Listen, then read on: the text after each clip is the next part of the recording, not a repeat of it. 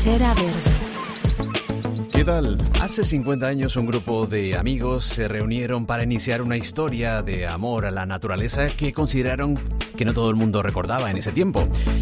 Que amar nuestro medio ambiente también era necesario para que una isla como la de Tenerife pudiera conservar su patrimonio, preservarlo para aquellos que vendrían en el futuro, siendo conscientes, por supuesto, de sus valores en el presente. 50 años más tarde, esa historia de amor continúa. Es más, a ellas se han sumado muchos enamorados que sienten que merece la pena disfrutar de la naturaleza, saber más de todo aquello que nos rodea y luchar para que quienes aún no lo ponen en valor o lo condenan en nuestro presente, no lo aboquen a, a un negro futuro. ATAN, la Asociación Tinerfeña de Amigos de la Naturaleza, cumple 50 años en este año 2021 y en estos programas Queremos reconocer el trabajo de personas que han hecho posible que sigamos celebrando medio siglo, nada más y nada menos. Lo haremos también en nuestro atril al final de nuestro programa. Y hoy queremos contar con un único invitado que nos dará a conocer eh, su intensa vida como también amante de la naturaleza. Luis Arranz es un tinerfeño que actualmente dirige el Parque Nacional de Zangadanga en República Centroafricana y desde allí charlaremos con él. Tenemos conexión directa. Pero también tendremos tiempo para nuestras secciones. Cultura en Verde, recorreremos las islas además con nuestra ronda de corresponsales y conoceremos más piezas del puzzle de la biodiversidad canaria. Así que sean bienvenidos, bienvenidas a este nuevo programa, a esta nueva Trinchera Verde. Asociación Tinerfeña de Amigos de la Naturaleza. Hacia los 50 años con el medio ambiente.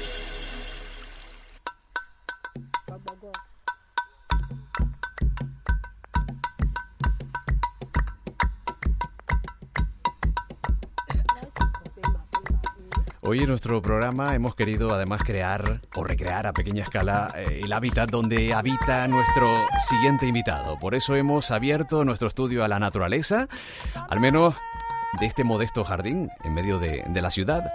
Nada comparado con la selva, el lugar donde Luis Arranz, nuestro invitado, un biólogo tinerfeño que desde muy joven sintió su amor por el continente africano, habita.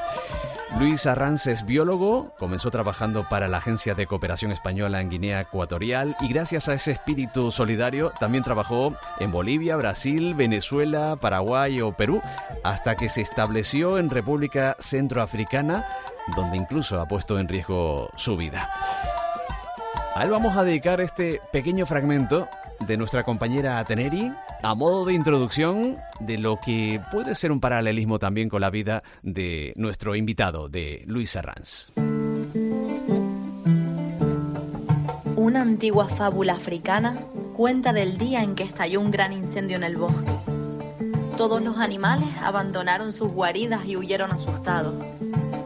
Cuando literalmente escapaba, el león vio un colibrí volando en la dirección equivocada.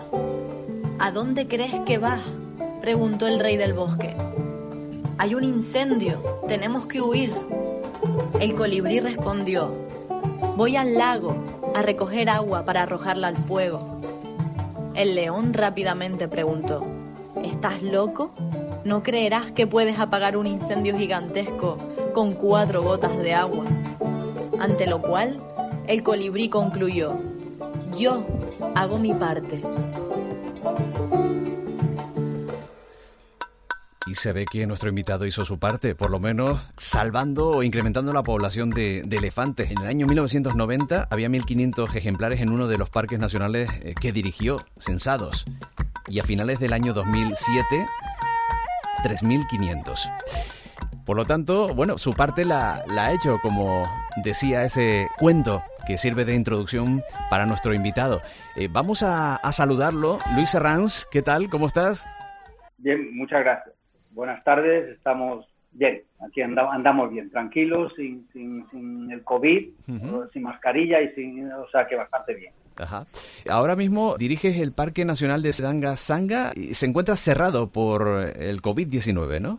Sí, bueno, no es el parque, es, es el área protegida de Sanga que cuenta con dos parques nacionales, el Parque Nacional de Sanga y el Parque Nacional de Endoki. más una reserva que, alrededor de todo.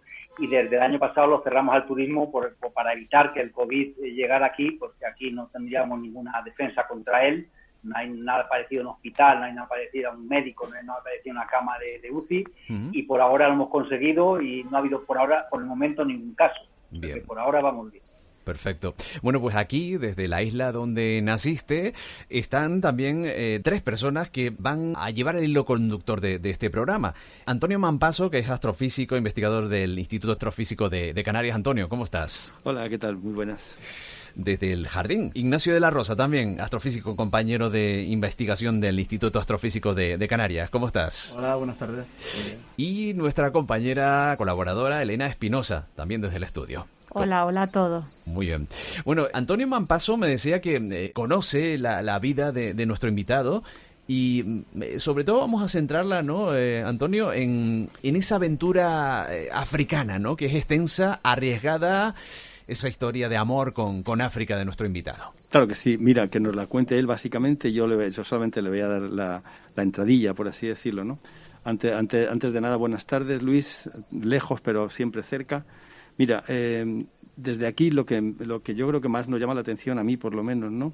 De, de tu trayectoria fue la salida, entre comillas, brusca que hiciste, ¿no? En los 80 eh, precisamente para irte a África y a ver si nos cuentas una par de palabritas de ella. Y luego que has pasado, has pasado pues en periodos largos, ¿no? Periodos casi de siete años en sitios que a nosotros nos suenan mm, exóticos y maravillosos, ¿no? En, el Chad, ¿no? En Sakuma, en Garamba, en la República Democrática del Congo.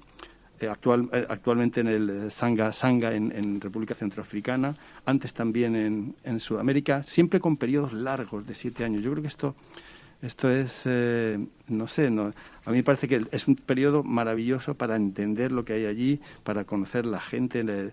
Eh, nada, cuéntanos tú si quieres en, en, el tiempo que necesites esa trayectoria vital, que ya sé que es difícil, son 40 años, ¿no? Pero cuéntanosla. Yo estudié biológicas en, Madrid y desde siempre tenía claro que yo quería trabajar en el campo. No quería estudiar biológicas para acabar en un laboratorio, para acabar dando clases y para mí el campo era África lo que yo había visto de pequeño que era África. Entonces yo fui a acabar la carrera, cogí un, coche que tenía un dos caballos y con un amigo atravesamos el desierto de Sahara para intentar ir a, a, Zimbabue, que en aquellos momentos era Rhodesia, porque conocíamos allí una persona que tenía una granja. El coche murió a mitad del camino y había, acababan de dar el golpe de Estado en, Guinea Ecuatorial, acababan de quitar a Macías y bueno, sobre todo más que nada por el idioma, porque pensamos que sería más fácil eh, eh, fuimos a, llegamos a Guinea Ecuatorial. Entonces allí empecé a trabajar con cosas de censos de, madera para las empresas forestales. Luego empecé con un proyecto de cooperación española para, para eh, protección de la naturaleza y para buscar sitios que fueran declarados parques nacionales o áreas protegidas. Eh, ahí estuve en total seis años. Ahí me fui a, Sudamérica, donde estuve otros seis años, ahí moviéndome mucho, primero en, con basado en Bolivia, en el Parque Nacional, antes llamado Huanchaca, luego se llamó Profesor Noel en mercado, pero viajaba mucho al Pantanal en Brasil, a, a, los llanos de Venezuela, a, Paraguay y a, perdón, y a México. Desde ahí eh, estuve una temporada también en Angola, en el Parque Nacional de Quisama, porque la Cooperación Española quería relanzar el parque de Quisama, eh, pero estaba en plena guerra y no pudimos. Al cabo de unos meses tuvimos que irnos de allí y me llamaron de, para empezar un proyecto muy bonito en crear un parque nacional en Guinea Ecuatorial. Allí estuve en el año 92, en Guinea Ecuatorial estuve ocho años y medio en el Parque Nacional de Montalén, lo, creamos allí. De ahí me, estuve siete años, como dices, estuve en el Parque Nacional de Sakuma, en Chad. De ahí estuve otros siete años en el Parque Nacional de Garamba, en, República Democrática del Congo. Luego pasé un periodo de un, poco menos de un año como, como para hacer una, suplencia, podemos decirlo, en el Parque Nacional de Osala, en Congo, en el otro Congo, como Brazzaville, y desde hace cuatro años y medio más o menos estoy como director del parque del área protegida de Sangasanga, República Centroafricana. El hecho de, estar largos periodos es que yo creo que es necesario, o sea, son parques muy complicados, son parques muy difíciles, entonces venir aquí para estar un año, estar dos años, es el, es el momento que empiezas a conocer el parque y a saber lo que tienes que hacer. Entonces yo creo que es un periodo de adaptación y luego ya un periodo para trabajar. Y para dejar huella, por decirlo de alguna así, para hacer algo hace falta eso, mínimo seis o siete años. Luego, pues eh, hay que cambiar. Yo a mí me gusta cambiar porque porque a pesar de que yo creo que son los, los parques, los mejores parques que, que, quedan en África, todos estos que he enumerado, son parques muy muy duros a nivel a nivel de logística, a nivel de, corrupción, y a nivel de seguridad. Es decir, yo he perdido muchos guardas en tanto Sapuma como en Garamba a manos de los furtivos, a manos de los grupos rebeldes, son países muy inestables y es mucho muy, muy cansado, es muy y yo creo que en un, momento hay que ir y dejar venir a otro para que traiga nuevas ideas y tú te vas a otro sitio y a empezar con ilusión. O sea, esa, es un poco mi trayectoria.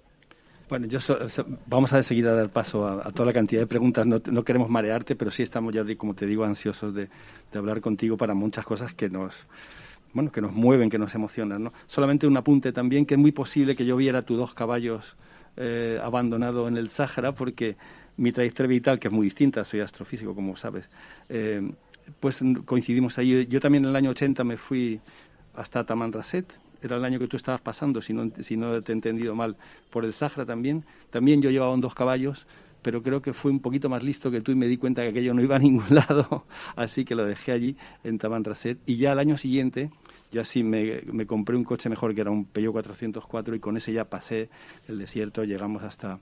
Pude, o sea, que seguramente un esqueleto de dos caballos que vi abandonado a lo mejor era el tuyo, era simplemente...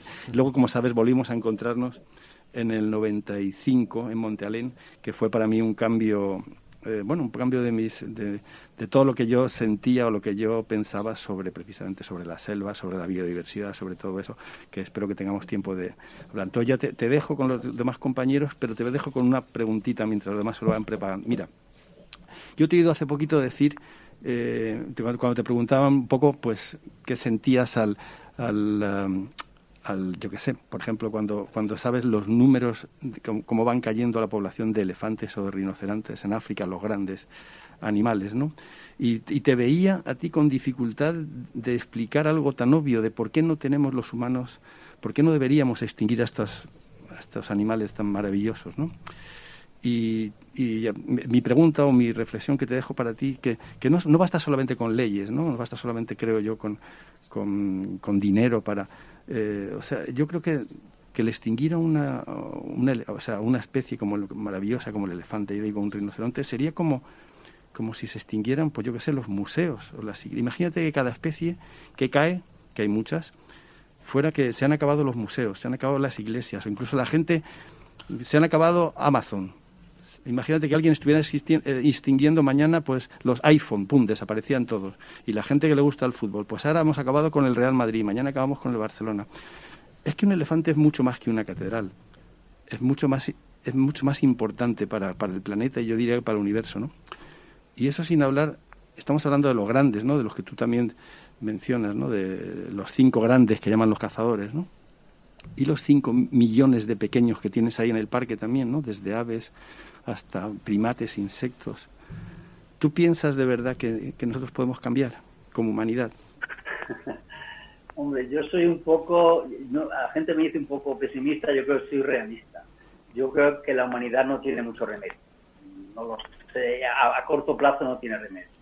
Eh, yo, lo, que llevamos de historia, hemos visto que hemos tropezado en la piedra una vez y otra vez y otra vez, y no es la religión, son las banderas, no son las banderas, son los idiomas, y no son los idiomas, son la, raza, siempre tenemos un motivo para hacer alguna burrada y cargarnos algo.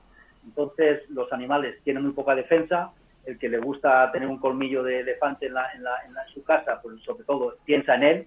La, humanidad yo creo que es muy egoísta, yo creo que es un poco ignorante o estúpida, por decirlo de alguna forma, y entonces así es muy, muy difícil. Hay gente que intentará, el día que, haya más gente que intente que menos, pues a lo mejor ganaremos. Yo creo que ahora tenemos una carrera contra reloj para intentar salvar esto, para que algún día, si la, si la humanidad verdad cambia, todavía siga teniendo, pero no es fácil, no es fácil, no, no, no, no es fácil. No es fácil. Lo siento, pero no es fácil.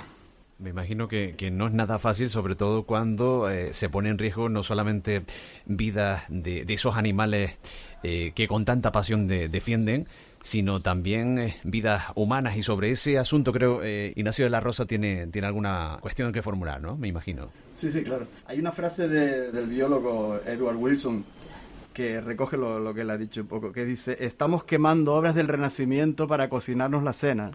Pues muchas veces decimos que, el hambre lleva está en contra de la biodiversidad. Eso es posible.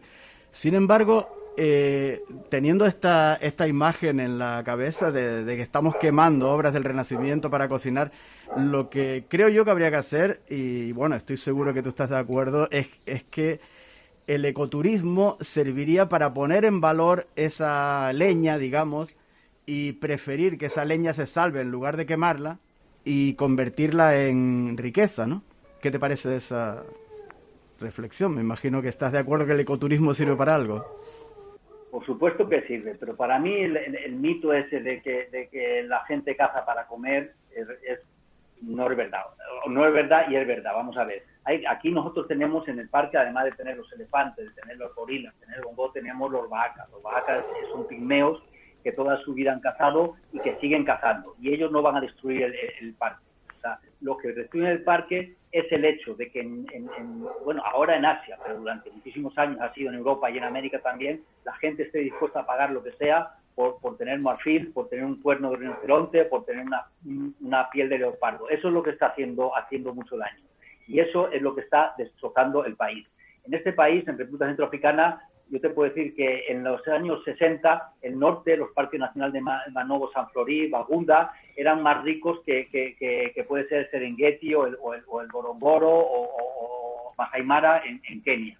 Entonces, la gente vivía mal. Ahora mismo, arriba no queda absolutamente nada, no queda nada, se han cargado todo, no, hay un elefante, no hay una jirafa, no hay, por supuesto, un rinoceronte, y la, la gente sigue viviendo mal o peor. Quiero decir, que yo podría entender que, dijéramos, ah, vamos a matar elefantes, vamos a acabar con los elefantes, pero a cambio de eso la gente va a tener educación, va a tener salud, sanidad, va a tener escuelas, va a tener carreteras, va a tener... Entonces, lo podría compartir o no, pero podría entenderlo. Ahora mismo nos estamos cargando todo para nada. Si ahora, como tú dices, el ecoturismo, en, en países como Ruanda o como Kenia, el mayor ingreso de divisas es el turismo. En este país, en este parque que es muy pequeño, eh, esto es una maravilla. el turismo es de los pocos sitios en el mundo donde se puede venir, se puede ir a visitar gorilas y los vas a ver a cinco metros de ellos. Te vas a meter en mitad de un grupo de gorilas eh, y van a hacer su vida delante de ti. Hay unos bays o son unas salinas en mitad del bosque donde podemos ver 200 elefantes de bosque juntos. Ahí, podemos ver bongos, hay muchísimas cosas en este parque y y en los demás tienen cada uno su cosa. Entonces, eso podría dar muchísimo dinero no solo a la gente que vive aquí, sino al país entero, porque cada turista que viene aquí va a pagar un avión, va a pagar un taxi en Bangui, va a pagar un, hotel, va a pagar un guía, va a pagar comida, va a visitar, eso es dinero, pero no somos capaces de verlo y entonces, como tú dices, nos estamos cargando todo. La gente pregunta, ¿qué se saca con, tener los elefantes vivos? Y es lo que habéis dicho, no solo el dinero, es, más, ¿qué se saca con tener la Mona Lisa en el Museo de, de París? El día que esa pareja a mí no me va a cambiar la vida, ni a, ni a, nadie, pero yo creo que sería una, una lástima. Y como hablamos de, la Mona Lisa, hablamos del Prado, hablamos de la, ópera, hablamos de todo. Entonces son cosas que están ahí, son cosas que no nos cuesta nada eh, tenerlas y, las estamos destruyendo. ¿Por qué? Pues por, ignorancia y por, y, por, y, por, y, por, egoísmo. Elena. Hola Luis, ante todo saludarte. Mira, te he oído decir alguna vez en alguna entrevista algo lógico y es que el estilo de vida, por ejemplo, de los pigmeos tiene los días contados. Entonces, yo me pregunto que tal vez desde, desde la distancia, desde aquí, corremos el riesgo de ser demasiado puristas, de situarnos en el bien o en el mal y, y poco prácticos, ¿no? Entonces, acabas de hablar del turismo. Mm, supongo que, bueno, pensando en un turismo bien planteado, sostenible, limitado, respetuoso, puede garantizar la, la subsistencia de estas comunidades locales tan frágiles. Pero por otro lado, pues también pensamos que, que a lo mejor se acelera aún más su final, ¿no? Su estilo de vida, así como siempre nos metemos en medio. Entonces, por pensar en que no todo es blanco-negro, sino que hay una escala de grises, ¿cuál es el precio que estaríamos dispuestos a, pagar o a sacrificar? Y estoy pensando en comunidades locales eh, como por ejemplo en, en la Casa de Elefantes, porque recuerdo ahora una conversación con, con un amigo cazador que, que, bueno, hablando un poco de, aquel escándalo, cuando el rey emérito me decía que, bueno, que muchos parques se sostienen eh, gracias a cazar algunos ejemplares que ya están viejos o que, o que de alguna manera se pueden sacrificar, ¿no? Pues no me imagino yo, por ejemplo, a Robert Redford en Memorias de África matando un elefante medio, medio moribundo, ¿no? Porque no, no le veía yo el encanto, pero no sé si eso es lo que está ocurriendo y si es justificable el precio, o sea, en general, el precio que, que, pagamos. vamos a ver, yo creo que son dos cosas distintas. La caza, desgraciadamente, no es como dice tu amigo el cazador. Es decir, es posible que en algún rancho de Sudáfrica críen rinocerontes para que vaya un señor, pague 10 millones de, euros y le pegue un tiro y se vaya muy a gusto. Eso es posible. Igual que puede posible en España que haya cotos de caza para que se maten venados o perdices. Aquí en el resto de África no es así. En el resto de África eh, el que viene a cazar está dispuesto a todo primero no va a dejar, no es verdad que, proporcione porque no dejan nada a la población. Dicen que hablan de que matan un, elefante o matan un, bongo y dejan la carne. Nosotros, nosotros en el parque eh, tenemos un presupuesto de aproximadamente un millón y medio de euros para dar a la población, para hacer cosas. Entonces, el que dejen cuatro, cuatro elefantes muertos no significa nada. Por otra parte, es muy difícil, es muy difícil para nosotros explicar a una persona que no puede cazar un bongo para comer y en cambio un señor que viene de Estados Unidos o de Europa sí puede cazar porque le hace ilusión y le gusta tener la cabeza o los cuernos en su casa. Eso lo siento, pero no, es así. La caza ahora mismo en África, sobre todo de elefantes, no tiene ningún, ninguna justificación, ninguna. En cuanto a lo que me dices de los vacas, hay que saber también la realidad. Es decir, como tú dices, somos muy puristas. Nos gusta que los vacas estén en la selva, que vivan de la selva, que se suban a los árboles a los árboles a, coger la miel, que maten con, lanzas y con, flechas. Eh, pero hay que preguntarles a ellos qué es lo que quieren hacer, porque yo sé que nuestros antepasados hacían lo mismo, pero si ahora a ti o a mí nos dicen de irnos a vivir al bosque y a matar así, decimos, hombre, una semana está muy bien, pero si te vas a estar toda la vida, olvídate de tu casa, olvídate de tu coche, olvídate de, la televisión, olvídate del internet, olvídate para pasarte toda tu vida eh, subiendo tal árbol a coger miel, tú dices, a lo mejor no es lo mío. Pues es un poco lo que les está pasando a ellos. Ellos, sobre todo la gente joven, los, chavales jóvenes, ven, llegan a los poblados, ven que hay música, ven que hay luz, ven que hay cerveza, ven que hay esto, y, cada vez les gusta menos. Entonces yo creo que lo que estamos haciendo nosotros es que intentar que no se pierda esa cultura, la cultura vaca. Tenemos una asociación que se llama Endima Cali. Endima quiere decir bosque en, la lengua vaca y Cali quiere decir eh, agua en la lengua sangasanga, que eran los, antiguos habitantes de aquí, los primeros en el bosque y los sangasanga eran pescadores, vivían en, la, orilla del río Sanga eh, pescando. Entonces intentamos que se conserven las costumbres, que, que puedan seguir cazando y que puedan seguir construyendo las casas pero si un vaca no quiere, tenemos que, tiene que tener el derecho de dejarlo. Y para eso además les estamos intentando que aprendan a leer, a escribir, para que un día puedan trabajar aquí, puedan ser camareros o puedan ser eh, enfermeros o pueden ser médicos. Nosotros ahora tenemos, hay dos vacas que contra todo pronóstico están en la Universidad de Bangui estudiando Derecho. O sea, les tenemos que dejar que ellos, que ellos decidan. No vale decir, como hay organizaciones que decir, no, los vacas tienen que quedarse en el bosque. Si ellos quieren, por supuesto, y tenemos que darle la, la posibilidad pero el que quiere salir tiene que tener derecho a salir. Antonio. Eh, bueno, antes de nada voy a hacer una rectificación. Eso que dije antes de que un elefante vale más que una catedral, lo retiro, porque es que los obispos están aquí contraatacando con las campanas y casi no nos dejan hablar. Así que digamos que un elefante vale mucho más que un museo, por ejemplo, que nosotros somos director del museo. Mira, no, Luis, quería comentarte, ya para acabar por mi parte, eh, eh, una foto del futuro. O sea, yo creo que tu experiencia allí no solamente con los animales, sino también con las personas, y lo has dicho muy claramente, ¿no? Hay que llegar a ese balance. Hay que vacunarlos del sarampión, ¿eh? si ellos quieren vacunarse, por así decirlo, porque no podemos dejar morir a los niños de, o de una diarrea, pero al mismo tiempo dan escalofríos cuando ves a la mayor parte de los africanos aunque algunos lleven taparrabos con su smartphone todavía, ¿no? Entonces, esa, ese balance que desde aquí, desde Europa, nos parece tan difícil de conseguir, yo creo que tú lo, lo, tienes más claro. Pero lo que quería pedirte ahora es una foto del futuro.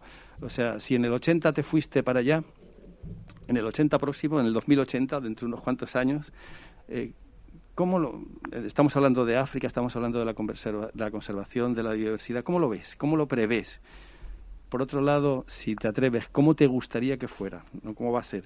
¿Y qué sería lo más, eh, lo más importante que tú, si pudieras, harías o cambiarías precisamente para ese futuro que sea como te gustaría? Vamos a ver, lo más, la lacra de este continente, podemos decir que de otros, otros también, pero de este es la corrupción. La corrupción aquí es total.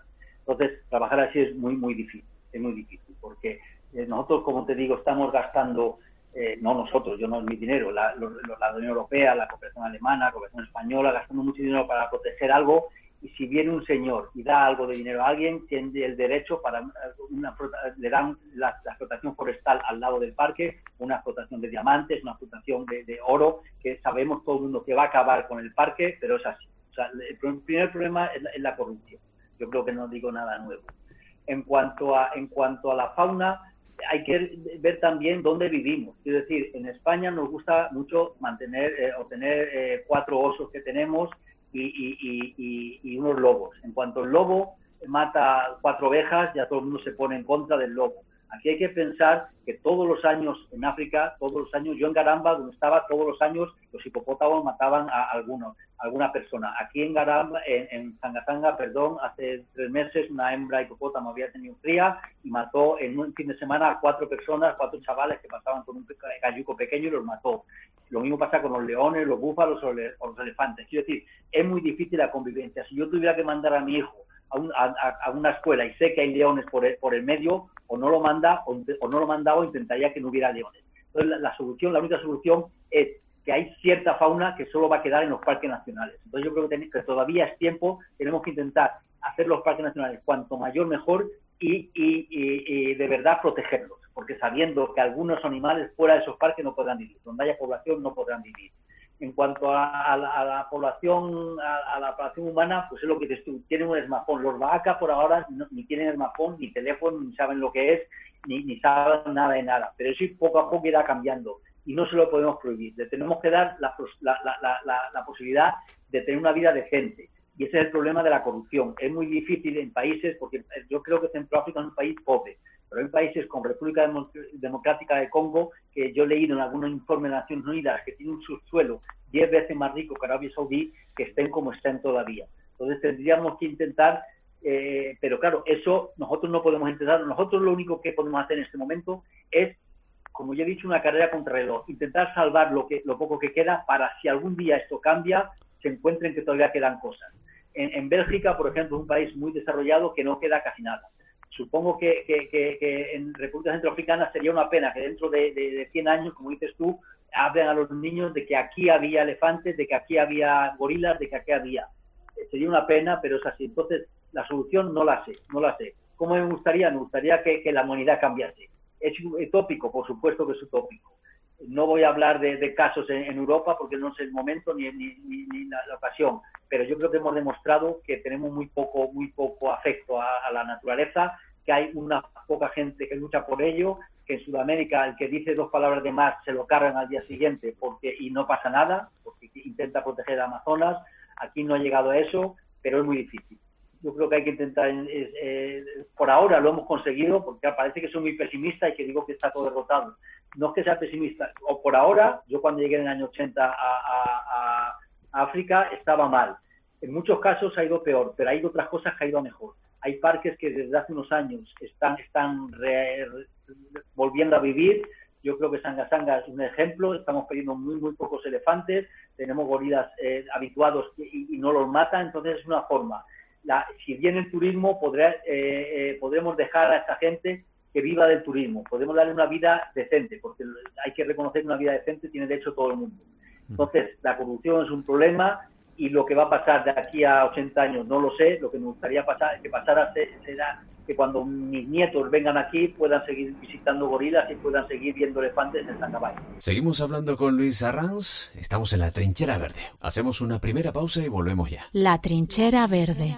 El lagarto gigante de la Gomera, Galotea bravuana, se caracteriza por ser un lagarto de tamaño grande, de coloración pardo oscura o negruzca, vientre y partes inferiores de color blanquecino, gula color blanco marfil y con dos series de pequeñas manchas azules en los laterales que se hace más evidente en primavera-verano. La población natural, que oscila alrededor de los 150 individuos, se encuentra en la cara oeste del Risco de la América, en La Gomera. Esta especie está catalogada en peligro de extinción. ¿Quieres colaborar con nosotros? Hazte socio.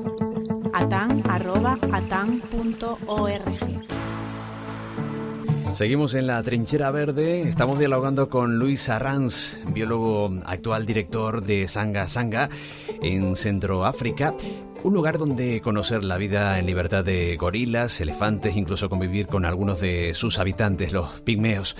Eh, Luis, em, antes em, comentamos que em, el defender la biodiversidad del continente, de, ese parque, pues muchas veces cuesta la vida a personas eh, que luchan para que no desaparezcan estas especies, ¿no? Ante la caza furtiva. Yo no sé si eh, has temido por tu vida, cómo se vive ante el temor de que estas mm, personas de cazadores furtivos, ¿no? Busca fortunas, puedan también poner en riesgo la, la vida de uno, ¿no? yo no, no, quiero hablar mucho de mí, pero yo te puedo decir que en Sakuma yo estuve siete años y yo perdí 11 guardas a manos de los cultivos. En Garamba yo estuve siete años y yo perdí 37 guardas a manos de los cultivos, de los grupos rebeldes y de la LRA, que es una la Law Resistance Army, un grupo de, trastornados ugandeses que llevan secuestrados desde en 30 años más de 50.000 niños. 50.000 y no me he equivocado. Sabemos cuando dicen que en Nigeria han secuestrado 300 niñas, nos escandalizamos, con, con, con, razón, y estos señores llevan más de 50.000 niños haciendo niños soldados, o los, que sobreviven hacen niños soldados. Entonces, ahí los guardas se juegan la vida. Hace, hace un mes, en Virunga, en República, seis guardas murieron. Hace ocho, ocho meses, en Virunga, 12 guardas murieron. Entonces, la gente se está, la gente se está jugando y, la, y está, muriendo, está muriendo por eso. Y repito, no es porque la gente de aquí venga a cazar para comer, es porque alguien en algún sitio de lejos quiere, sobre por todo, tener un trozo de marfil o tener un cuerno de rinoceronte. Y eso es lo que está eh, causando. Eh, por otra parte, si aquí están los elefantes y aquí están los rinocerontes. Entonces, si los queremos proteger, tenemos que estar aquí. Yo creo que cuando estás aquí no piensas en que te van a pegar un tiro, piensas en que estás haciendo tu trabajo y, y, es lo que tenemos que hacer. Pero es lo mismo que un reportero de guerra, supongo, cuando va a Afganistán o un médico sin frontera cuando va a, mitad de una guerra. Es, el trabajo y, hay que pensar en ello. Bueno, sobre casa precisamente furtiva, acuerdos de cupos de casa, etcétera, va a nuestro siguiente bloque. Ignacio de la Rosa, adelante. Bueno, yo quería enganchar con lo que acabas de decir, que muchas veces las decisiones se toman a distancia. Efectivamente, yo creo que habría que tener en cuenta que la incorrupta Europa, porque pensamos que aquí no somos corruptos, está favoreciendo la extinción de los orangutanes, por ejemplo, porque nosotros necesitamos el, el aceite de palma para nuestros biocombustibles y entonces como es a distancia no nos damos cuenta de que estamos causando muertes y seguramente estén matando rangers en, en Indonesia o en Malasia para plantar eh, palmeras de aceite, ¿no? Entonces muchas veces eh, nosotros mismos estamos poniendo nuestro propio dinero a veces para, para hacer subsidios para esas aberraciones, ¿no? Sin ser eh, suficientemente responsables, que a veces es decir, eso hay que sumarlo a la pequeña corrupción o, gran corrupción local, es la que tú has comentado, corrupción a distancia, ¿no? Sí, sí, vamos, no sé, no sé qué, pero por supuesto, quiero decir, pero es que somos egoístas, yo, yo lo siento. A nosotros sale una imagen de, de, los rinocerontes que están acabando con ellos y a lo mejor alguna gente durante 10 minutos piensa en ello, pero luego enseguida el mayor problema es si, si Internet va rápido o no, si ha sacado un nuevo modelo de, Apple o si el Real Madrid o el Barcelona van a ganar o perder. Entonces, es lo que nos importa. Hemos, hemos pasado a... y, nadie está dispuesto a, quitarse de esa vida. O sea, sabemos, yo creo que todo el mundo, mucha gente sabe que de dónde viene el coltan, sabe lo que está lo que se está produciendo el coltan en, la, en el este de la República Centroafricana, las guerras, las miserias, las masacres, pero nadie se presenta. O sea, si a, a ti te dicen, oye, mira, esto quiere decir que tú a partir de ahora se acabó Internet, se acabó Instagram, se acabó WhatsApp y se acabó esto. Yo creo que muy poca gente diría, ah, estoy de acuerdo, me quedo sin WhatsApp, pero se acaben aquello. La, gente no es que diga, vale, que lo maten, pero dice, mira, no es mi problema, yo quiero mi WhatsApp, yo quiero y voy a seguir. Y ese, ese es el problema, que nos queremos nuestra vida y no estamos dispuestos a renunciar a ella. Entonces, eso cuesta mucho, por supuesto, pero cerramos los ojos. Eh, sí, y otra cuestión que quería comentarte, realmente es una duda que tengo, porque he oído decir que África, antes de llegar los colonizadores británicos o franceses, eh, era muy distinta a la que nosotros imaginamos, que era solo animales salvajes.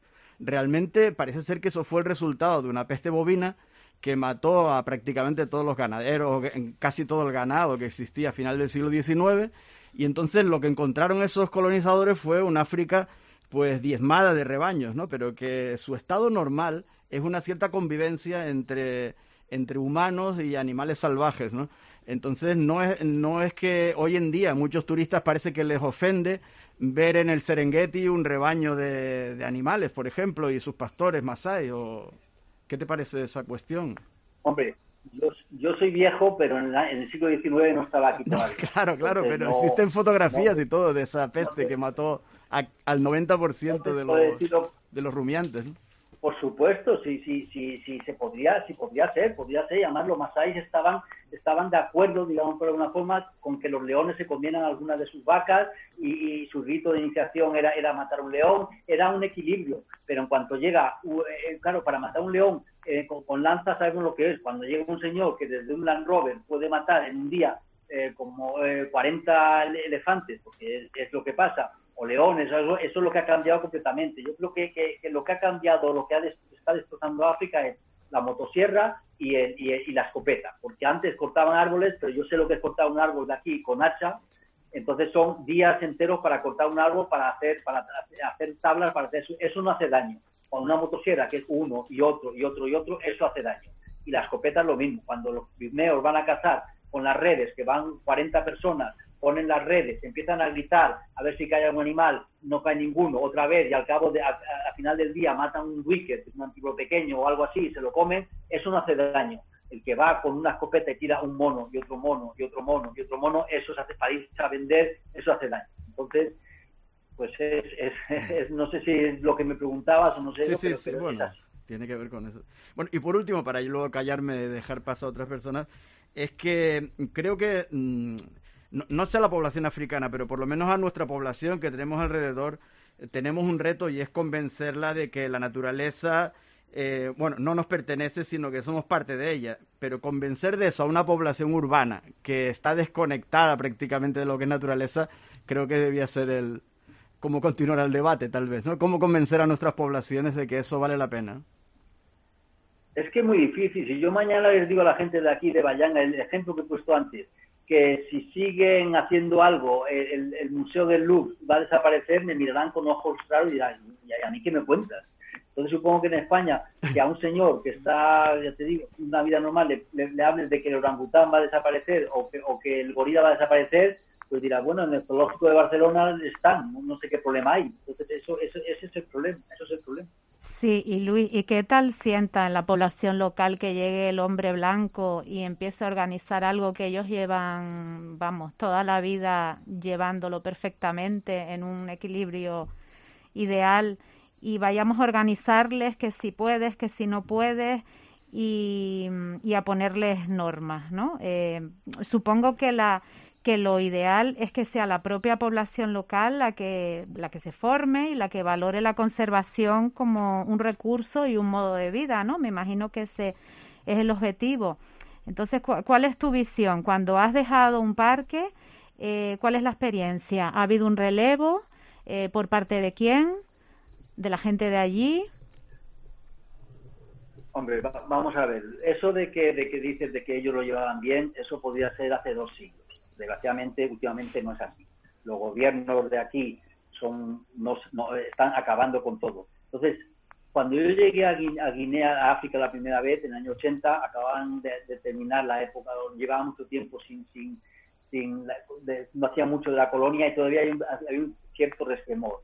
Ahora la gente ve eh, que, que, cuando yo hablo de conservación, no hablo de otras cosas, no hablo del aceite de palma ni hablo de otras cosas cuando venimos los blancos o los negros, eso es lo de menos. Cuando venimos a trabajar en un parque, yo creo que entienden por qué lo hacemos y entienden que se está, que se está, eh, que estamos haciendo algo por el parque.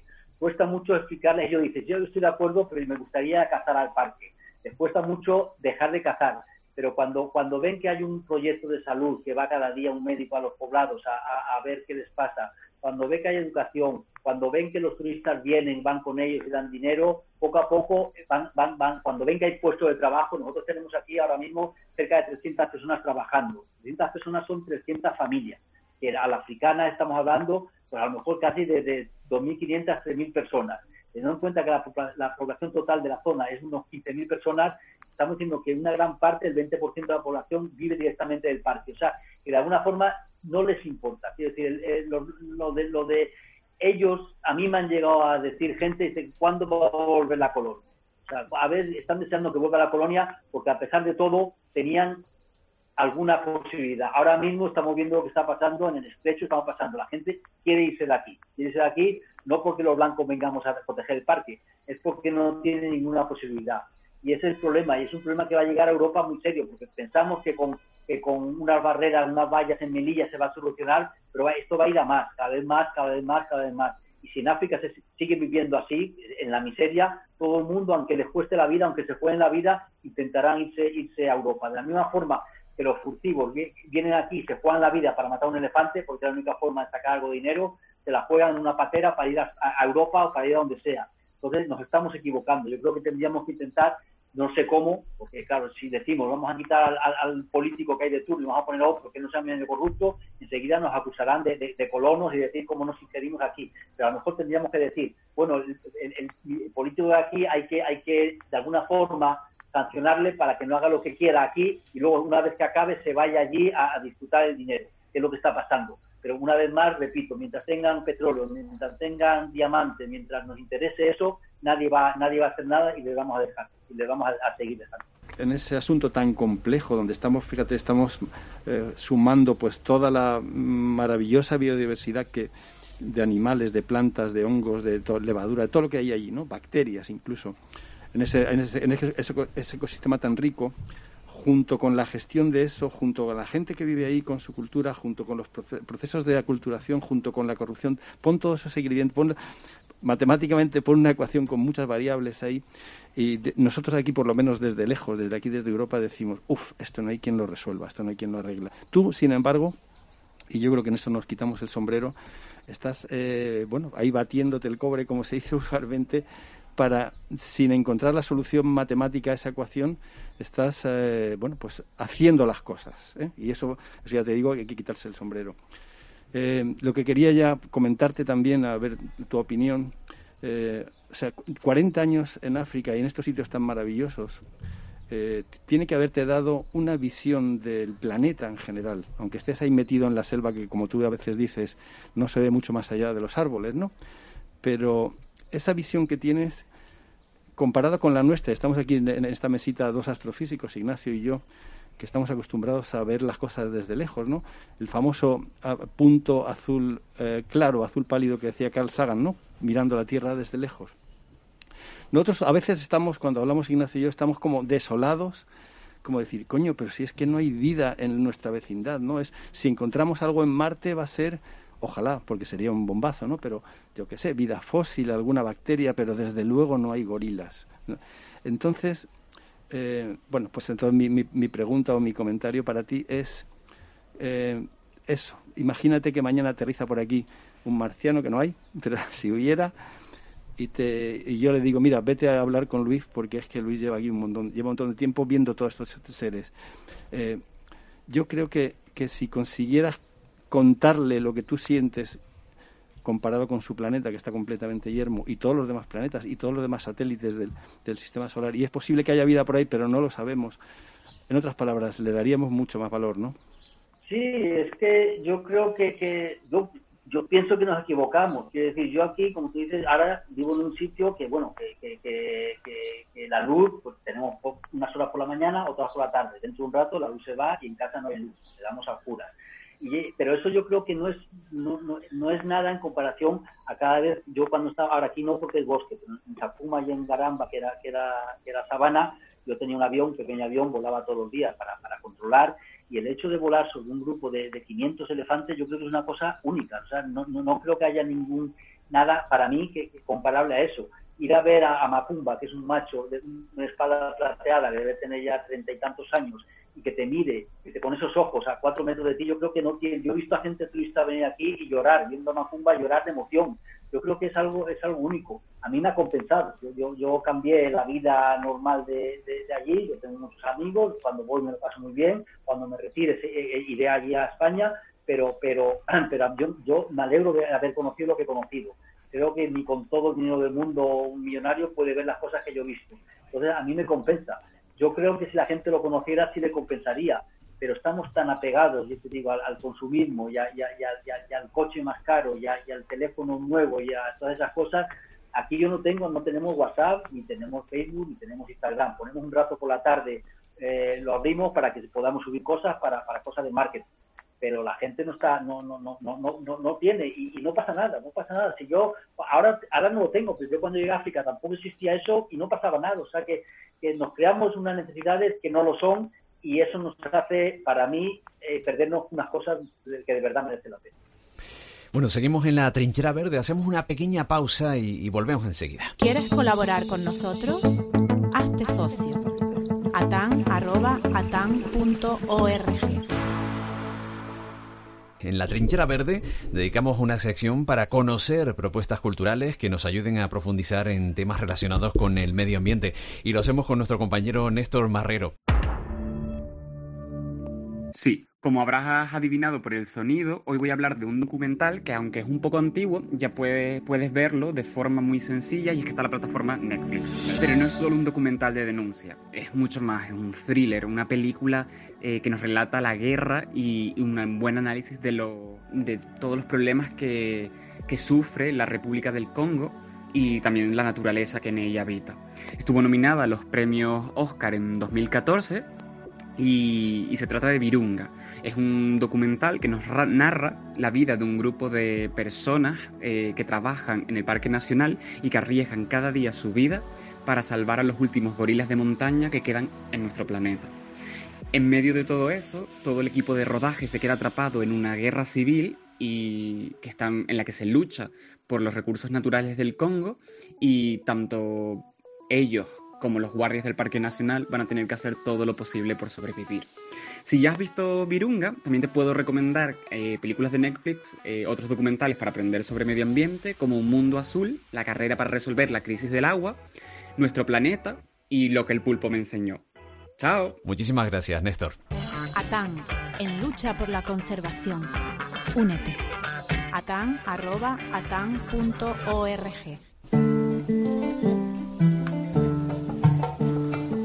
Seguimos en la trinchera verde. Nos acompaña hoy Luis Arranz, que ha dirigido varios parques nacionales: eh, Monte Alén en Guinea Ecuatorial, Sakuma en Chad, Garamba y Sanga en Centroáfrica. Y sobre gestión de parques, cómo ser compatible incluso eh, un turismo que a través del conocimiento pueda poner en valor la existencia de estos espacios frente a interferir en el ecosistema, va nuestro siguiente bloque. Sé que en República Centroafricana existen dos tipos de parques, eh, tú sabes mejor claro que yo. El Sangasanga es un parque público, pero luego existen parques privados llevados por una tal fundación African Parks, como el de Chinco.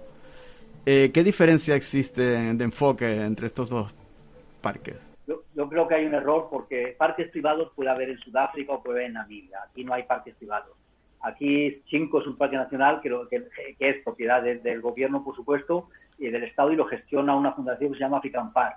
Los parques del norte, Manobo Gunda, San Florí, eh, los gestiona WCS, que es otra fundación, y Sangasanga lo gestiona BBF. Pero son todos, eh, eh mismo, tienen todos el mismo estatus, no, hay, no hay parques son todos los mismos. Ah, de acuerdo, de acuerdo. Em, mira, y luego a la hora de que, vamos, yo veo que existe un cierto pesimismo en el ambiente, pero eh, lógicamente vemos una enorme y rápida desaparición de especies y casi casi estamos a nivel de tener que hacer un arca de Noé.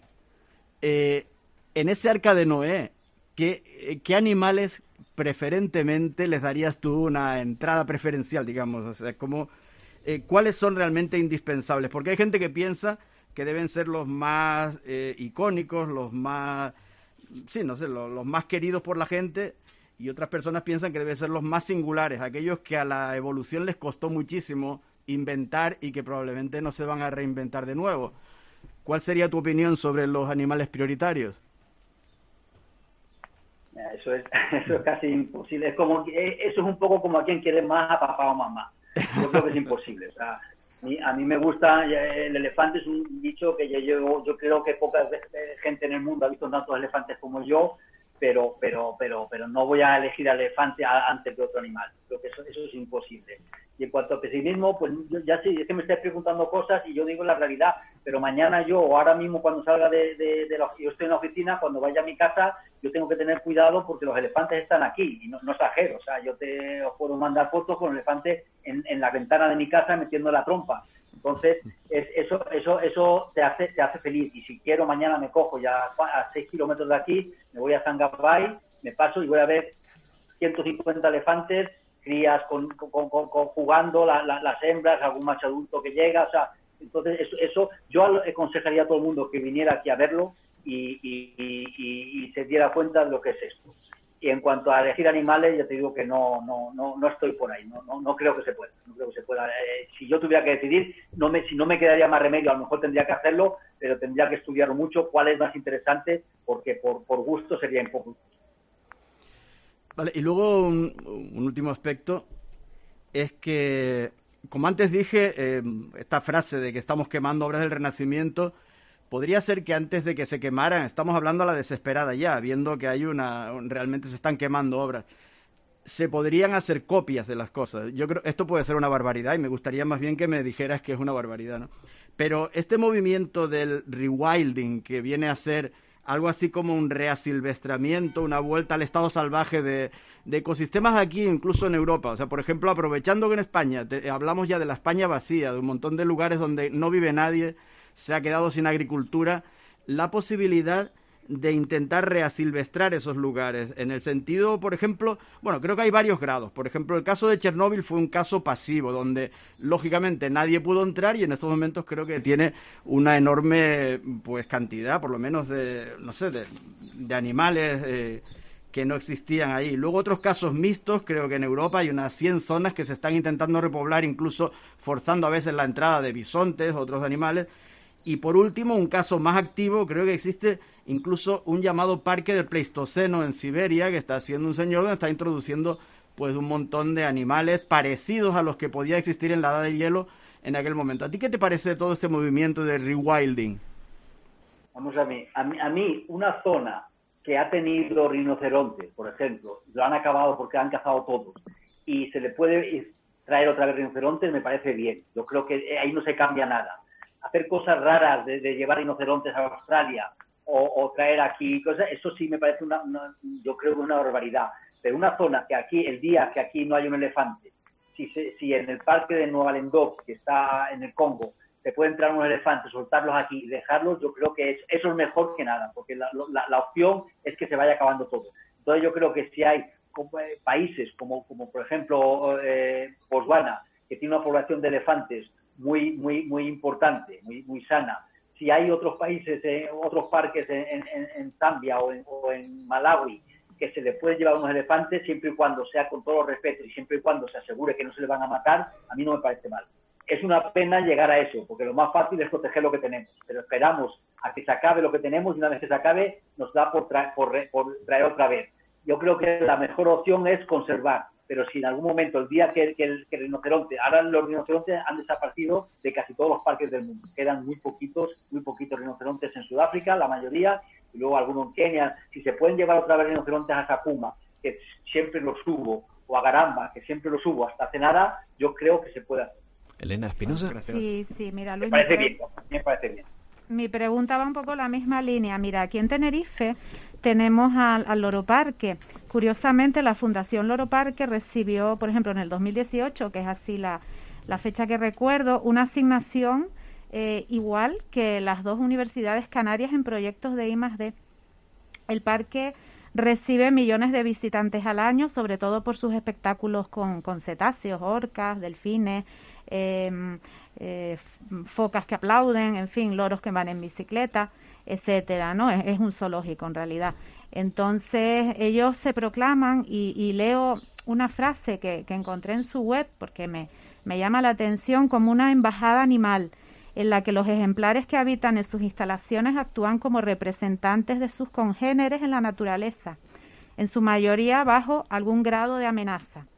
Afirman ellos que así sus seguidores conocen de primera mano estos animales y toman conciencia de los peligros a los que hacen frente estos animales en el medio salvaje, lo que redunda en una mayor protección para las poblaciones silvestres. Entonces yo que analizo eso eh, con un poco de espanto, lo reconozco, eh, me, pregunto si no es un mensaje peligroso, sobre todo cuando está dirigido a la infancia, ¿no? Porque hay, bueno, recibimos es tradición que reciban muchas visitas de, escolares y, y, un poco que yo creo que transmite la sensación de que todo tiene que estar a nuestro alcance.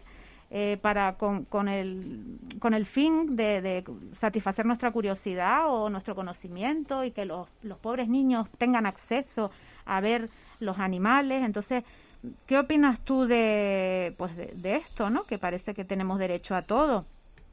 Y, y del futuro de los zoológicos. ¿Hay alguna alternativa que, que podamos pensar para los zoológicos convencionales? Hombre, yo, yo creo que debería, que para empezar, yo no conozco los parques, vamos, de, de oída sí, pero es un negocio. Entonces, ellos lo que, supongo, lo que se trata es de ganar dinero. Yo creo que los animales deberían estar en, en, en, en libertad porque para mí es completamente distinto. O sea, un tigre en, Siberia, un tigre en la India, un tigre en Barcelona o un tigre en, Tenerife. Eso no tiene nada que ver, porque es un tigre, es un animal, un felino que mide tanto, que pesa tanto, que caza tanto, que hace tanto. Un, un, animal que come bistec de lo que le den no es, no es un tigre. Entonces, para mí eso es distorsionar completamente y sí, yo no estoy de acuerdo, a mí no me gustan los zoológicos. Yo tengo una hija, nunca la he llevado a un zoológico y, no me gusta. Un zoológico en un país, un zoológico, digamos, aquí en África, para recuperar elefantes, recuperar eso puede tener un sentido, puede tener un sentido, pero que vayan elefantes a, Barcelona o que vayan osos, osos pardos, es como lo mismo si, si alguien hiciera un zoológico en Bangui, trajera osos, osos polares, la gente diría, no, está loco, habría que hacer un, pues es lo mismo que estamos haciendo. Yo no, a mí no me, no, no me gusta. No, lo respeto, lo respeto, pero no, no me gusta. Hacemos otro pequeño alto y volvemos ya. La trinchera verde. La siempre de tejeleche Limonium relicticum es un pequeño arbusto de hasta 50 centímetros de alto, caracterizado por sus hojas agrupadas en roseta y con inflorescencias en corimbo, con flores de cáliz violáceo y corola blanca. Su pequeña población no llega al centenar de individuos, y se encuentra en la cara norte de los acantilados del risco de Tejeleche en La Gomera. Esta planta está catalogada en peligro de extinción. Asociación Tinerfeña de Amigos de la Naturaleza. Hacia los 50 años con el medio ambiente. Estamos dialogando con nuestro invitado desde Centroáfrica en directo, con Luis Arranz. Y en el programa de hoy, en ocasiones ha planeado un cierto pesimismo, sobre todo a la hora de valorar la actitud del ser humano frente a la protección, la conservación de la biodiversidad. Vamos a hablar de presente y sobre todo de futuro de, esos parques, de esos reductos de, vida. Eh, Antonio Manpaso, adelante. A ver, Luis, mira. Em, desde aquellos lejanos años del Sahara del 80 he estado, he, estado, he, vuelto siempre que he podido a África. ¿no? He visto algunos parques, entre ellos el tuyo magnífico en el año 95, Monte Alén, eh, pero no quería hablar con eso. Ojalá tengamos ocasión de hablar en directo alguna vez. Tengo unos recuerdos maravillosos. Sí quería contarte un resumen muy rápido. Estuve en algunos parques desde el, de la W, que está, como sabes, entre, entre Benín, eh, Níger eh, y creo, bueno, hay, en, esa, zona. Ese parque estaba ya en el, año 80 declinando, no sé cómo está ahora destrozado. Luego, Niokolo que está en, donde había elefantes, en los más occidentales, ahí en Senegal, no queda absolutamente nada, estuve hace unos años, ¿no? Y esta es la parte pesimista. Como decía Guillén, vamos a una parte eh, más optimista. Hace unos años estuve también en un parque nacional que hay en el norte de Ghana, que se llama Mole, y, y lo que quería comentar, a ver qué te parece a ti, si tuvieras, bueno, si tuvieras una varita mágica, si esta podía ser una solución. Allí lo que me dijeron, lo que me dijo el director del parque, no sé si es cierto o no, es que tiene una, una primero que es muy antiguo, de los años 50 y que está bastante estabilizado, que tiene una, una, extensión enorme que llega casi hasta la frontera con Burkina Faso, en la cual no le toca, ni siquiera entran los rangers ni nada, y solo un pequeño cuadradito o triángulo en la parte sur es la que permiten a los turistas, y es lo que estábamos hablando antes, ¿no? y de eso se beneficia el parque eh, con el dinero que dejan los turistas, pero también han llegado a una especie de acuerdo con la gente que desplazaron sacándolos del parque, que insisto, es una, es una extensión enorme, eh, dejándolos que mantengan sus, eh, su vida, ¿no? cazando, por ejemplo, en, en, las afueras del parque. O sea, lo tenían organizado como en aldeas, ¿no? bueno, no sé si te parece que esto podría ser, en la parte optimista, podría ser una solución, hacer eso en grandes extensiones en las zonas que tú conoces. Sí, sí, nosotros estamos igual, lo que te digo, nosotros tenemos aquí dos parques y en mitad, entre los dos parques hemos dejado una zona para que los vacas y el resto de la población puedan cazar. Entonces, si, si no estamos contra, contra la caza, pero, pero, pero yo creo, eh, ya digo, eh, lo que dice el optimista, es verdad que Nokolokova está destrozado y yo creo que se va a salvar poco. Pero en, en cambio el parque W eh, va mejor, porque, porque ahora lo ha cogido una fundación, están metiendo, están metiendo dinero, están trabajando de verdad y se está salvando. De los años 80 a los años 2000 y pico fue un desastre, todo iba para abajo. Desde hace, desde hace esos 15, 20 años está cambiando porque antes la, gente que daba dinero daba dinero directamente a los gobiernos para que conservaran los parques y casi el dinero llegaba muy, muy poquito a los parques. Ahora es lo que, a lo mejor es por lo que se ha confundido antes, no me acuerdo quién, por los parques privados, hay una, una cosa que se llama PPP, Partenariat Público-Privé.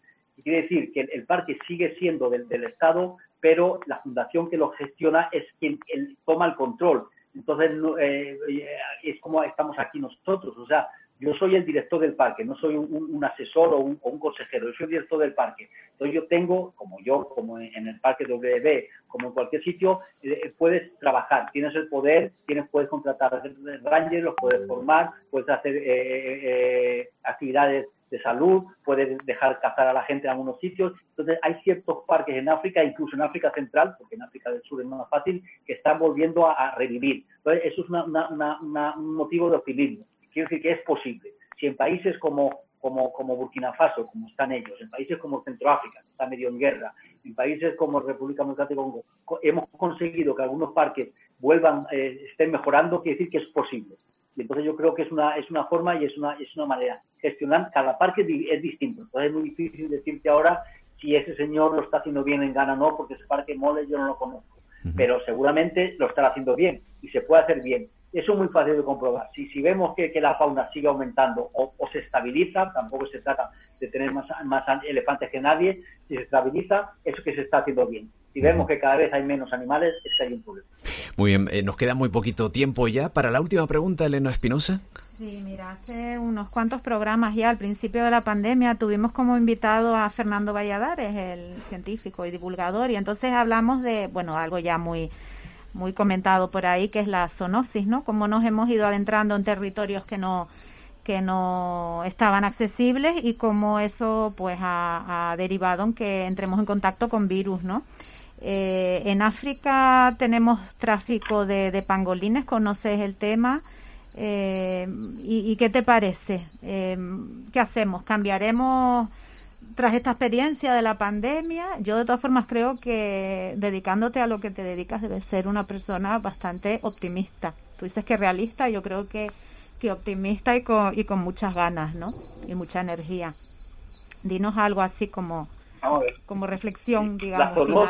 yo digo, la zoonosis es algo real. Que si nosotros, las cosas primeras que tenemos aquí es un laboratorio, tenemos dos veterinarios y no es para curar a los gorilas es para cada vez que encontramos algún animal muerto en el, bosque, hacemos eh, análisis porque hay mucho antras y esta ha sido zona de ébola. Entonces es mucho, mucho, mucho más peligroso, como sabéis, que el coronavirus.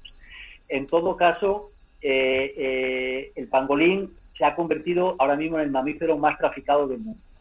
¿Qué va a pasar ahora después del coronavirus? No lo sé. Por ahora seguimos. Nosotros hemos traído hace unos años unos, una unidad canina, unos perros que huelen eh, eh, para saber si, la gente, los coches que pasan o los barcas que pasan por el, por el río llevan. Entonces, están especializados en tres cosas. La pólvora, por, el asunto de las armas, por supuesto, el, el, marfil por los elefantes y las escamas de pangolín, porque ya te digo que es, se ha convertido en el animal más traficado del mundo. Estamos, eh, se calcula que solamente en Centroáfrica cada año entre 500.000 y 2 millones de pangolín los matamos para las escamas a una cosa que no sirve para nada, que es que es las propiedades medicinales, que por supuesto es mentira. Pero no sé qué va a pasar.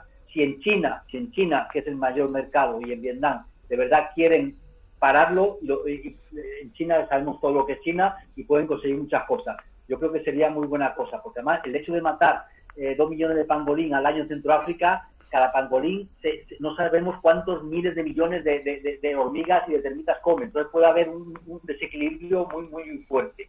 Vamos a ver qué pasa. No lo sé qué pasará. Espero que esto sirva para algo, pero no lo sé.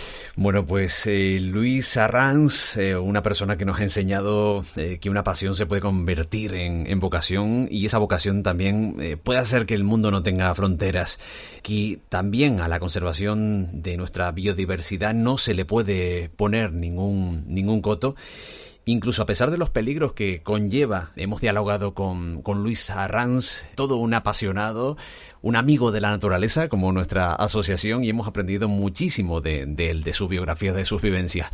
Luis, eh, muchísimas gracias por acompañarnos, gracias por, por tu tiempo y por esas enseñanzas que también hemos tenido a lo largo de este programa, de esta trinchera verde. Gracias a vosotros por invitarme y gracias por, por, lo que estáis haciendo allí, porque es mi isla, aunque... aunque llevo muchos años fuera y, cualquier persona que haga algo es necesario. ¿no? El día que haya muchas asociaciones como vosotros, pues podremos, tendremos más, más esperanza. Tenemos más optimismo. Por supuesto, yo creo que es una bonita palabra para finalizar. Antonio Mampaso, también Ignacio de la Rosa y Elena Espinosa han estado aquí en el estudio y en nuestro jardín estudio en esta trinchera verde en esta edición de marzo.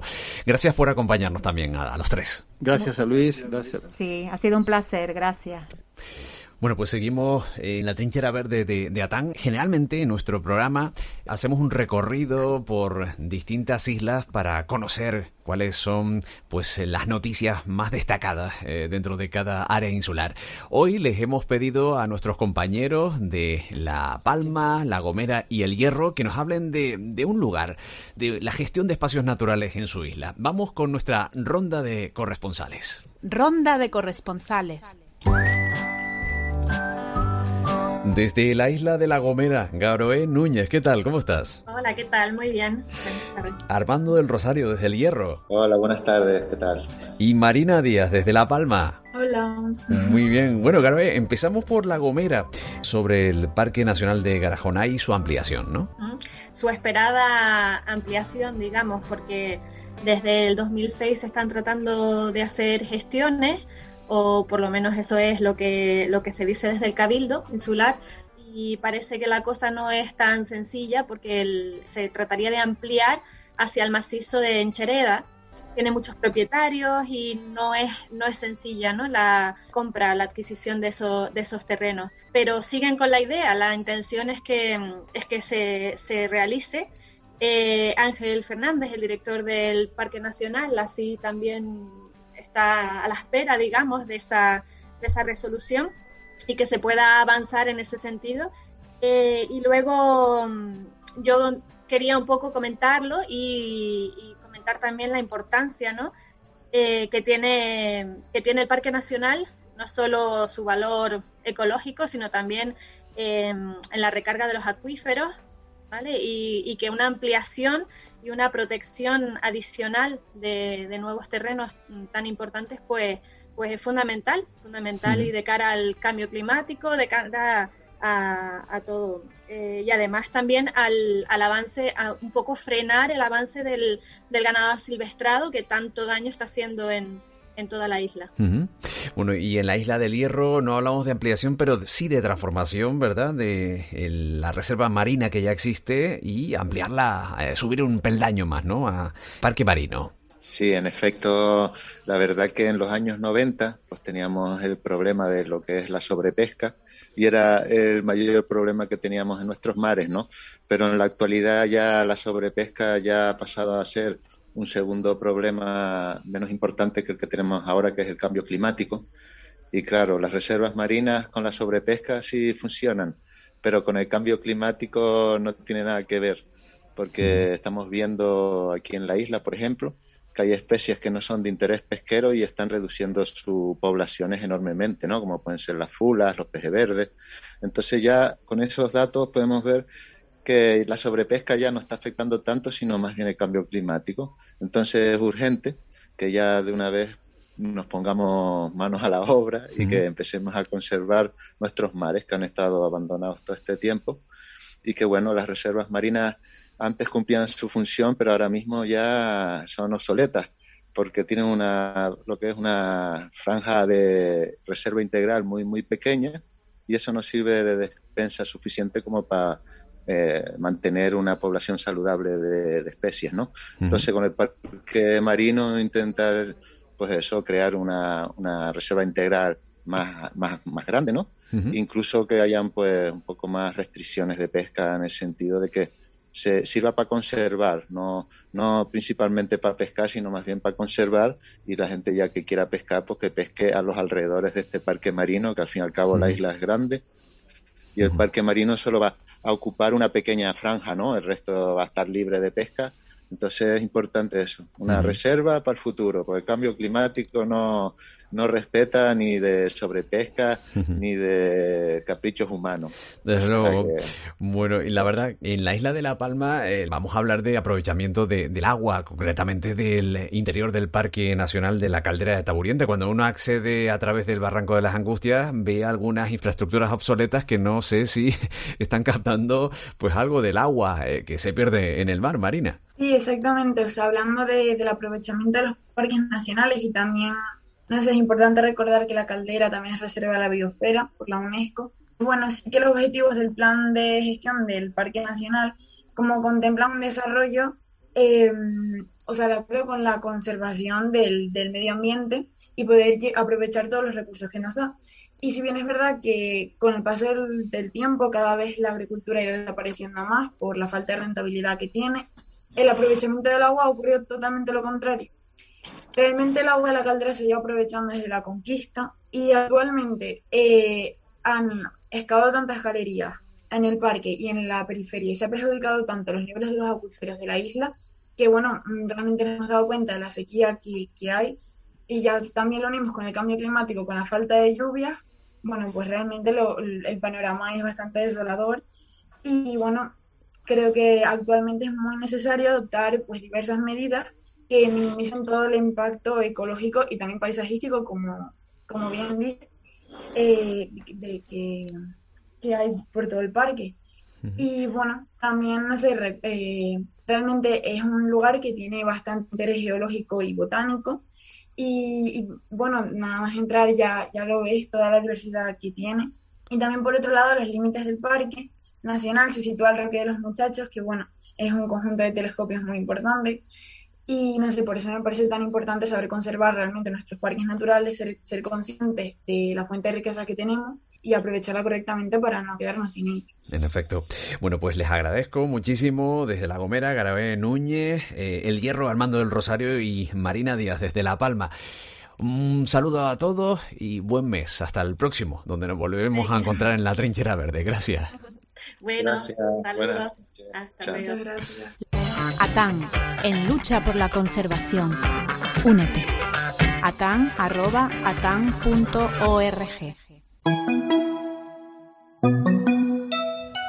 El cardoncillo verde, Ceropegia dicótoma, es una planta suculenta, ramificada desde la base, con tallos cilíndricos, articulados y de color verdoso, que pueden llegar a alcanzar poco más de un metro. Sus pequeñas flores son de color amarillo, este endemismo del Tabaibal cardonal se puede encontrar en las islas de Tenerife, El Hierro y La Palma. En este año 2021, donde celebramos el 50 aniversario de la Asociación Tinerfeña de Amigos de la Naturaleza, se acerca a nuestro atril un miembro de la asociación que ha contribuido a que sigamos siendo una realidad. En este caso, el atril a cargo de José María Garrido, abogado urbanista especializado en ordenación del territorio y conservación del medio ambiente. El atril de Atán. Buenas tardes. Después de escuchar a Luis Arranz y la gestión de grandes parques nacionales en el continente africano, descenderemos ahora de lo global a lo local, de lo inmenso a lo infinito, magnitud en la que se inserta la variable ambiental. Corría el año 1986.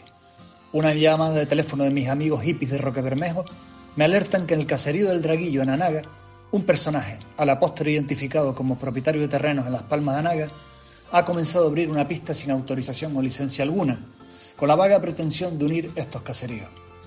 Recurrían a mí no solo como estudiante de Derecho en aquel entonces, sino sobre todo como amigo que compartía la misma sensibilidad con ese medio natural que no conocíamos bien, a la par que amábamos. Lancé la voz a los más cercanos y pusimos en marcha las redes sociales de la época, es decir, el boca a boca, contactos en la plaza y en el bar y alguna llamada de teléfono fijo. Pronto formamos un nutrido grupo que puso su empeño en parar ese desastre y al final se consiguió. Lo cierto es que ese hecho fue el detonante que aglutinó a un montón de gente que venía asistiendo con preocupación el desarrollo que se estaba aplicando en estas islas. Justo en ese entonces también comenzaba la tramitación de la primera ley de espacios naturales de Canarias, aprobada posteriormente en junio de 1987, y había mucho que decir, más allá de la comprensión territorial de nuestros ilustres parques nacionales. Dos instituciones, la Facultad de Biológica y el, Mundo, y el Museo de Ciencias Naturales de Santa Cruz de Tenerife, que se había convertido en la sede no oficial de ese movimiento desordenado, resultaron clave para una reunión que hoy podríamos denominar histórica, en la que se decidió dar un paso al frente y constituirnos en asociación. Pero aprovechando la existencia del nombre de ATAN y de sus estatutos, decidimos rescatar esa asociación del olvido y reflotarla con nuevos bríos. Durante varios años formé parte de la junta directiva de la misma.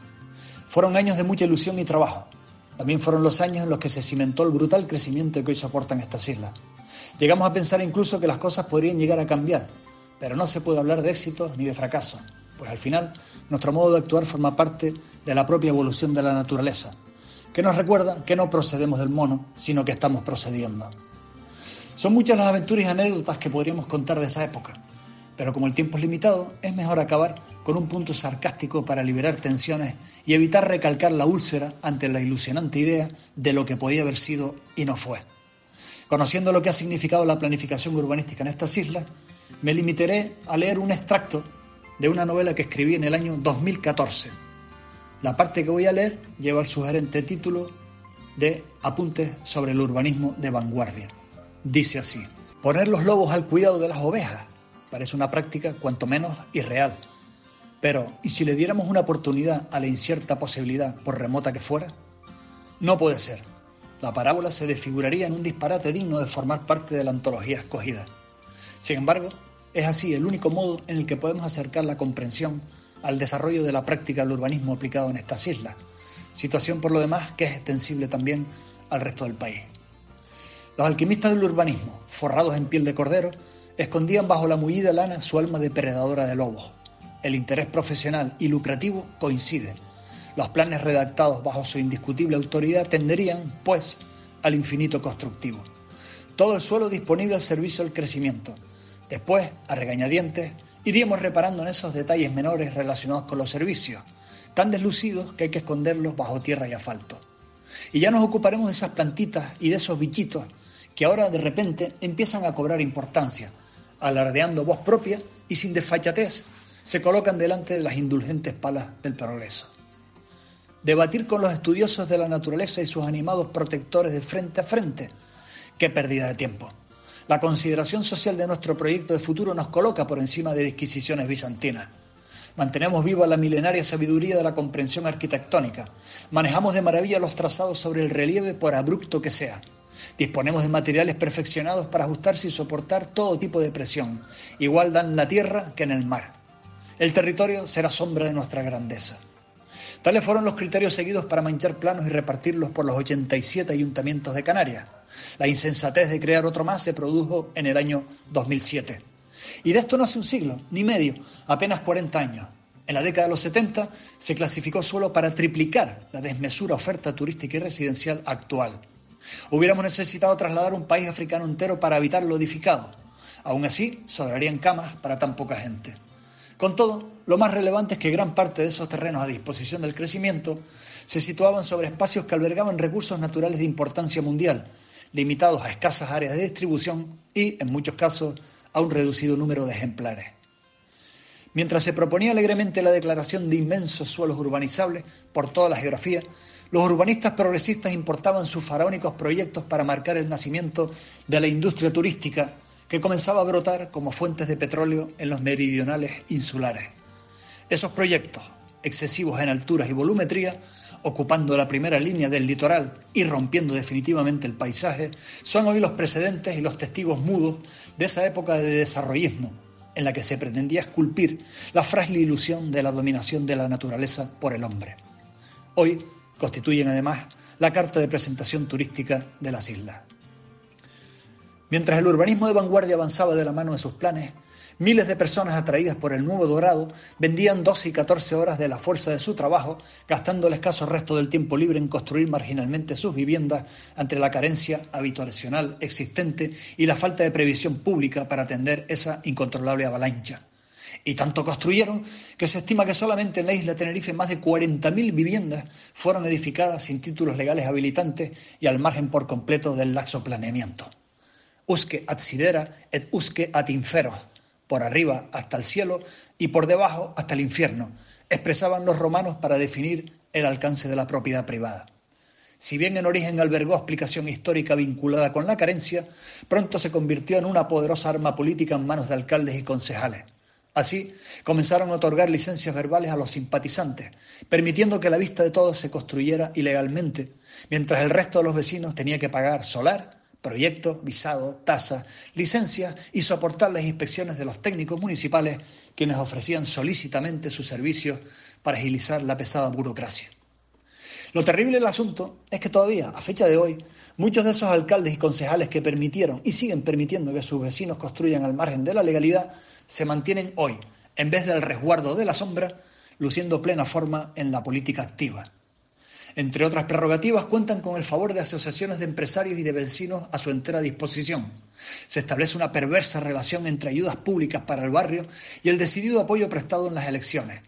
Los presidentes y cargos relevantes de las asociaciones suelen ser premiados con un puestito de concejal de zona o incorporados al equipo de gobierno como asesores, dado su enorme conocimiento de la realidad más real. Red clientelar que ha permitido que las instituciones de esta comunidad autónoma sigan indefectiblemente disponiendo el mismo color político durante los últimos 30 años. La dinámica extendida consistía en adquirir terrenos a precio de suelo rural, amañar el planeamiento para ponerles la estampilla de urbanos urbanizables, cobrar magníficas plusvalías sin dar palo al agua y avisar a las constructoras vinculadas con el partido para que se quedaran con suelos aptos para construir por debajo de su precio real. Todo ello, claro está, a cambio del ofrecimiento desinteresado de fondos para financiar la campaña electoral que se acercaba o de algún que otro piso local escriturado a nombre de los tratantes como muestra de buena voluntad y agradecimiento. Y así durante años, pensando que el filón nunca se acabaría, que nadie escarbaría en los expedientes, que los rastros del hedor dejado atrás no se investigarían, aunque la larga sombra de la prescripción corriera en auxilio. Por abajo, manifiesto incumplimiento legal y tongas de infracciones. Por arriba, un poco más oculta, arbitrariedad revuelta con heces de ilegalidad. En el medio, el resto de los ciudadanos normales, el montón de imbéciles a los que se les aplica la rotundidad de la ley y los milímetros del reglamento. Por el camino, millones de euros gastados en aparentar una cierta normalidad en la práctica de la planificación urbanística y territorial para otorgar carta de legalidad a los desmanes cometidos.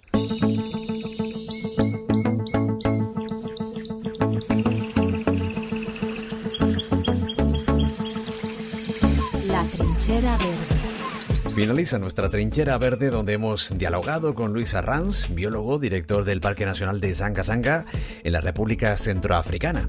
Nosotros volvemos de nuevo dentro de 30 días. Muchísimas gracias por escucharnos. ¿Quieres ser amigo de la naturaleza? Hazte socio. atan.atan.org